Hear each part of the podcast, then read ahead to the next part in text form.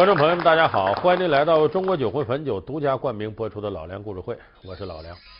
昨天的节目呢，我们给大家说了这刘备啊，表面上看呢挺仁德亲厚一个人，其实呢也是一代奸雄，为了自己的霸业呢不择手段。表面上看着是那样，其实骨子里边也是一个奸诈之辈。那么今天呢，我们给大家解析《三国演义》另一位人物曹操曹孟德。要按照我昨天的逻辑说，这曹操啊，表面上看起来奸诈，是不是实际上是个忠厚的人呢？哎，咱没那么机械。只不过呢，曹操绝不像大伙想象那样，像《三国演义》里写的那样，干尽了坏事啊，多疑狡诈。华佗开炉说是否属实？陈宫未做县令，吕伯奢之死，谁人见证？曹操徐州屠城，背后又有何惊人隐情？宁可我负天下人，不可天下人负我。这句话又有怎样的真相？老梁故事会为您讲述曹操比窦娥还冤。静心，你看曹操身上有些典型的事儿，呃，《三国演义》里写的很透，说这曹孟德呀，告诉身边的人，我晚上睡觉的时候啊，他意思他好梦游，说我这梦游起来我就好吓人，你们谁可千万别接近我。其实曹操是说这个什么意思呢？就是说我呀，特别注重自己的防卫，你谁也别想来刺杀我。结果有一天呢，他躺在床上睡觉，睡着睡着呢，翻身这被子掉地上，他旁边有个侍从啊，一片好心伺候主子嘛，把这被捡起来盖他身上了。你，哎，哎，主公，主公。主公，主公，我真是给您盖被子来的。主公啊，主公，饶命啊！主公，主，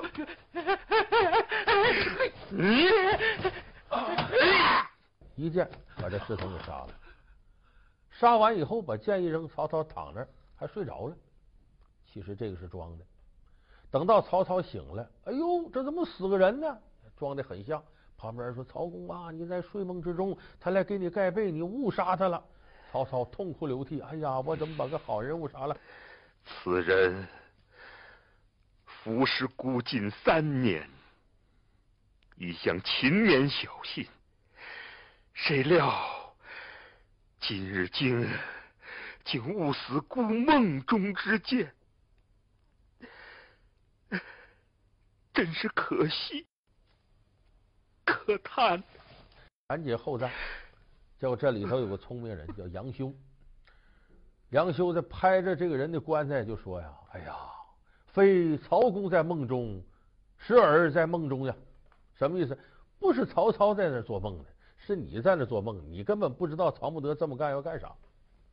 所以这个故事就典型的反映了曹操狡诈、多疑、狠毒，而且善于表演。那么说曹操是不是这么一个人呢？尽管曹操不是什么真正意义上的啊仁德亲厚之人，但是绝不是像三国里写的那样处处算计人、处处防备人、处处琢磨人。起码曹操从历史角度来讲雄才大略。我们看他写的《观沧海》：“日月之行，若出其中；星汉灿烂，若出其里。幸甚至哉，何以那个气派不是一般人能比的。后来诗词学家也承认，曹孟德有八个字叫“幽烟老将，气韵沉雄”。鲁迅说曹操是个了不起的人，至少是个英雄。就曹孟德肯定有平定天下的雄心，有这样的一种胆识气略。那么曹操是个什么人呢？咱们可以结合几个事儿给大伙说。很多人为什么一提曹孟德恨，说曹操这人不怎么地，主要是从一句话上得来的。《三国演义》一开篇就讲，这个曹操呢，相府献刀要杀董卓。孟孟德何为？禀相国，在下近日得到一件无价之宝七星刀，臣想如此绝品。臣怎配使用？臣知道相国酷爱兵器，嗯，诺。臣想把它进献给相国。哦，拿来我瞧瞧。结果没杀成，他跑了。跑哪儿去？跑到中牟县。中牟县有个县令陈宫，把曹操都抓住了。一听曹操的政治理想，陈宫被他洗脑了，干脆县令我也不干了，跟随着曹营兄弟，咱俩一块跑。结果他俩跑，后边有官兵追，跑到哪儿了呢？他们跑到曹操他父亲一个世交家里头，这个世交名字叫吕伯奢。侄儿，伯父，你是侄儿？是我啊，是我曹阿瞒呐。哎呀，苍天有眼，你还没死，真是太好了，真是你呀！太好了，你可知道，从州县到乡里，到处都贴着拿你的告示，你父亲举家避难到陈留去了。我是为你的安危日夜悬心呐。到了人家里边呢，吕伯奢说：“哎呀，我得招待大侄子你呀，家里没酒了，我去打酒去。”吕伯说出门打酒，走之前嘱咐家里人呢，杀猪宰羊招待客人。结果这曹操啊，被人追的心里头多疑，就听着外面嚓嚓嚓磨刀的声音，他赶紧就到后灶去看去。结果就看两个人在那一边磨刀一边说：“把他们绑上杀了怎么样？”曹操一看坏了，这是要对付我们两个人，拔出剑进去，嘁哩咔嚓一通乱砍，一不做二不休，把吕伯奢全家十几口都给杀了。孟德，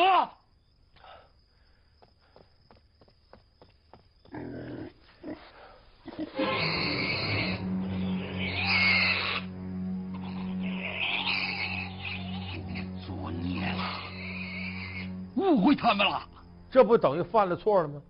误会了，把人给杀了，也不好意思在人家待了。他跟陈宫两个人骑着马就跑出来了，跑半道正好吕伯奢老人家打完酒回来，离远了一看，哟，这怎么孟德出来了？哎，世侄，怎么回事？刚走到跟前，曹操说：“哎，你看那边。”吕伯奢一回头，曹操把剑拔出来，一剑把吕伯奢杀了。陈宫一看吓坏了，说：“孟德呀！”刚才我们误会人家了，把人杀了，已经犯了罪了，已经对不住人了，你怎么还能把本主杀了呢？你受恩不报，你知处还杀，你你还有半点忠义之心吗？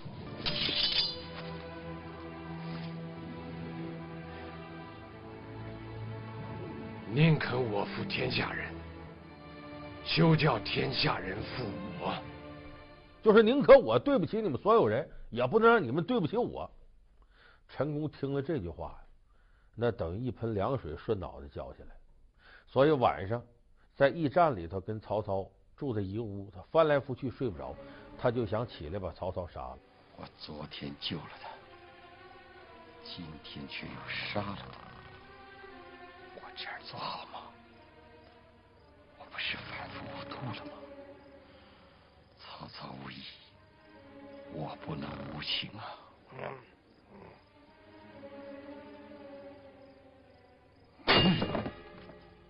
所以这一段呢，就几乎把大家的印象敲定了。这曹操这人太不怎么样，杀错了不说，一不做二不休，搬不倒葫芦撒不了油，心狠手辣到了顶点了。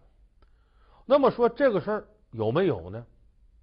历史上存在过这事儿，但是不是这样的情况，完全不是这样。一个是首先，咱们得说曹操，当初他是个很有政治抱负的人。等到董卓进京，祸乱朝纲，上台以后呢，想起曹操来，非让曹操呢进朝来，来当这个骁骑都尉。结果呢，曹操本身呢也没干，董卓能饶了他吗？你不干这干嘛？这是不是要反我呀？所以曹操一看，我跑吧，所以这才有曹操逃亡，不是说到县府去献刀去，被董卓发现了啊，如何如何，没这回事。那么跑也确实跑到了中牟县，中牟县的县令叫杨元，跟曹孟德根本就不认识，所以也没有陈宫把曹操放了，俩人再到吕伯奢家，没有陈宫的事儿。那么说吕伯奢全家被杀了这个事儿有，是不是曹操干的呢？这有两种说法。咱首先可以肯定，曹操一个人上他家，吕伯奢全家都死了，你上哪儿找对证去？死无对证。那么这个事儿历史上确实记载的，就两本书里记载了，一个是《魏书》，一个是《世说新语》。《魏书》里怎么记载的呢？说曹操到他家，吕伯奢出门不在家，吕伯奢他儿子在家，一看一个是曹操是通缉犯，在曹操身上带着不少财宝，动心了，就要把曹操绑上杀了。结果曹操先了解这个动态了，自己拔出剑来把这些人都斩。这是魏书里面记载，准不准呢？我看不准。为啥？魏书魏书，魏国的史官记载的。魏国是谁创造的？那大伙都知道，那是人家老曹家的。他写自个儿主子，写老祖宗，他能写差了吗？所以这个我觉得不大可信，有美化的痕迹。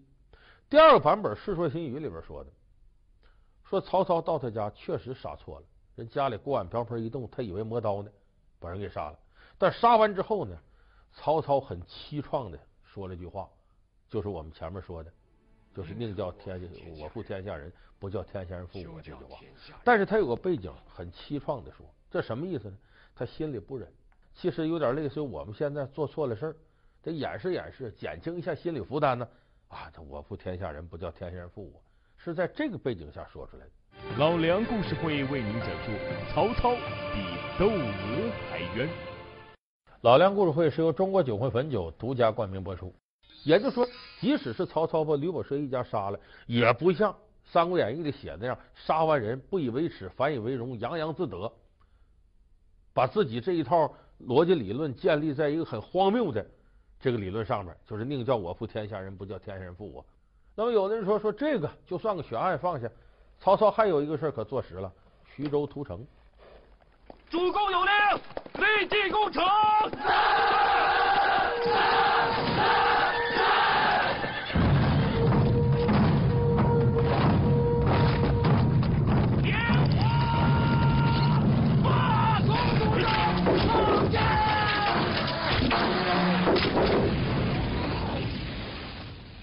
就把徐州城周边老百姓都给杀了，把人祖坟都刨了。这事有没有呢？这历史上存在。《三国演义》里怎么写的呢？就说这曹操啊，这不在许昌挟天子而令诸侯，过上好日子了。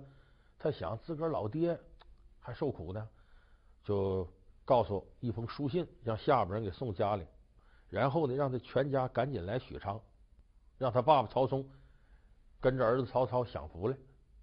结果呢？他爸爸全家都来了，路过徐州，从徐州这走去许昌。徐州当时的太守谁呢？陶谦。这个陶谦怕曹操，想拍曹操马屁，打发自己下边的大将张凯往前行五十里迎接曹操全家。结果这一来呢，没想到的是呢，拍马屁拍到马蹄子上。各位弟兄，我等本是黄金余党。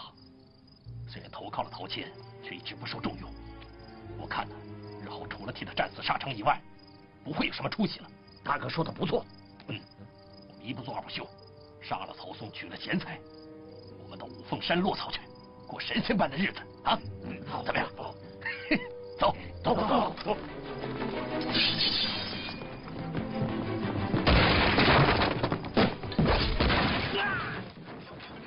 把曹嵩全家都给杀了。把财宝抢跑了，曹操闻听大怒啊，连带伤心呐。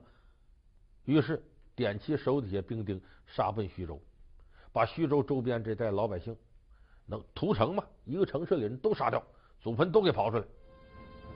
其实这个也是曹操另一番用心，借这机会，他早就对徐州这个地方垂涎三尺，借这机会把徐州占了。这是《三国演义》里的描述。那么说曹操有没有这事儿呢？真实史实里，曹操确实对徐州屠过城，可是细节不像大家想象那样。因为杀曹操父亲全家的这个人，不是什么张凯，就是陶谦本人。也就是说，曹操最后对陶谦进行报复，那是对了，找对人了。但是屠城确实是曹操军事史上一个污点。那怎么形成的呢？他让他爸爸呀来。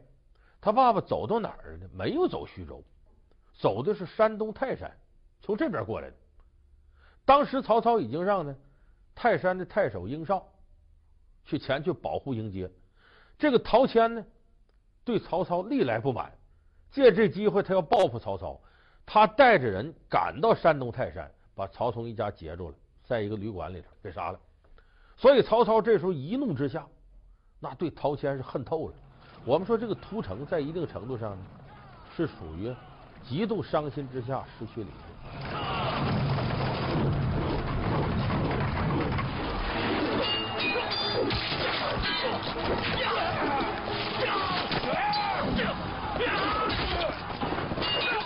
其实曹操在历史上看呢，不是一个扰民的主，他也知道得天下得先得得民心。你看他讨伐张绣的时候，就发生过这么一个事儿，正赶上呢，老百姓种着地呀，刚是青苗，就春天刚长起来，曹操就说了，有破坏的人一律斩首。结果曹操自个儿呢没注意，他这马惊了。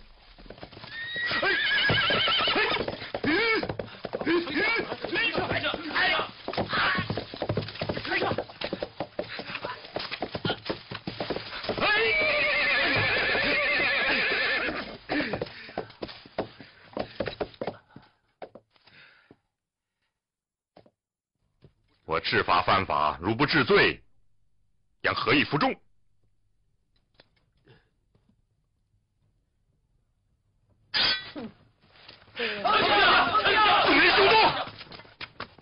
他下边人说：“哎呀，这主公不可呀，军中不可一日无帅，你不能这样。”曹操一看，借坡下驴吧，但是呢，他有他办法。既然春秋有法不加于尊之意，我姑且免死。然军令如山，我死罪虽免，亦当割发代首。把头发唰斩下来，然后拿着头发挂到杆上，这叫马踏青苗，割发代首。意思我都不能例外，你们各位啊，你们下边这些小兔崽子，谁不能给我犯这规章制度？所以曹操呢，不是一个扰民的主，他是知道爱惜百姓的。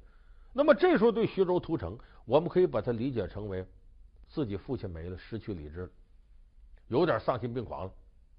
所以曹孟德多少有点冤。下面我说这个事儿呢，是曹操干的呀，可以说还挺对，但是历史上把它解读成呢。完全是出于私心的，又是另一种方式的诬陷。谁呢？曹操杀华佗，华佗咱们都知道，一说神医，华佗了不起。三国里头不是写了吗？关云长刮骨疗毒，其实这个也不符合历史事实，不是华佗给关羽做这手术，别的大夫。而且关羽当时是喝了酒了，说喝多了，反正你来个杀猪的宰他，他他都没动静了。这不一定关羽就那么神勇，所以这里也没华佗的事儿。华佗是不是神医呢？确实是神医，但是华佗的职业是什么？各位，华佗不是专业大夫。华佗学问很大，他想的是什么呢？我应该呀，好好读书，啊，将来有份功名，报效国家。他是要做官，成就自己的功业。他业余时间研究中医，可没想到这个人的，中医天分很大。结果一研究，好多大夫都不是他个了。华佗成了一代神医了，《三国演义》里写吗？这个曹操有毛病，就是头风，脑袋中风，哎呀，疼的受不了，找华佗，你不神医吗？你给我看看怎么治？我有一法可根治此症，先饮麻沸汤，然后用利斧砍开头颅，取出风涎。哈哈哈！大胆！你你把斧头放下！放下！曹操一听，你这不要害我吗？就把华佗宰了。你咱们要设身处地想想，东汉末年，你敢信开颅手术吗？他就好比现在说是在脸上整容，整容大夫说你别整了，你这脑袋这脸都不好看，我把你脑袋砍了，我给你换个脑袋吧，你敢信吗？科技没有发达到程度，你就想，即使华佗有那胆量，有那两下子开颅，那阵儿没有无影灯，也没有无菌室，感染了怎么办？所以那么细的手术，我估计当初华佗也是信口开河，他做不到。那么真实的历史呢，和这个还不大一样。曹操这时候找到华佗，就说：“我这个脑袋有病，你还给我治治。”华佗说：“你这慢性病，哎，我这样吧，我家里头啊我媳妇儿。”啊，有病了，我得回去看看。你容我空，反正你慢性病。曹操还挺人性化，你媳妇有病，我也亲不过你媳妇，是吧？你回去吧，呃，马上治好病再回来。华佗答应了，回家了。回家之后，隔了一段时间，他没回来。曹操打着问他怎么回事啊？华佗回信了，我媳妇病是好了，可是我媳妇要生孩子。那这大事啊！曹操说，那就再过一阵再回来吧。又过了一段时间，问说生孩子坐月子该完事了吗？华佗说，生完孩子我媳妇又有病了，那又有病你就再等一阵再来吧。又过了又打，华佗又说了，我媳妇又生孩子。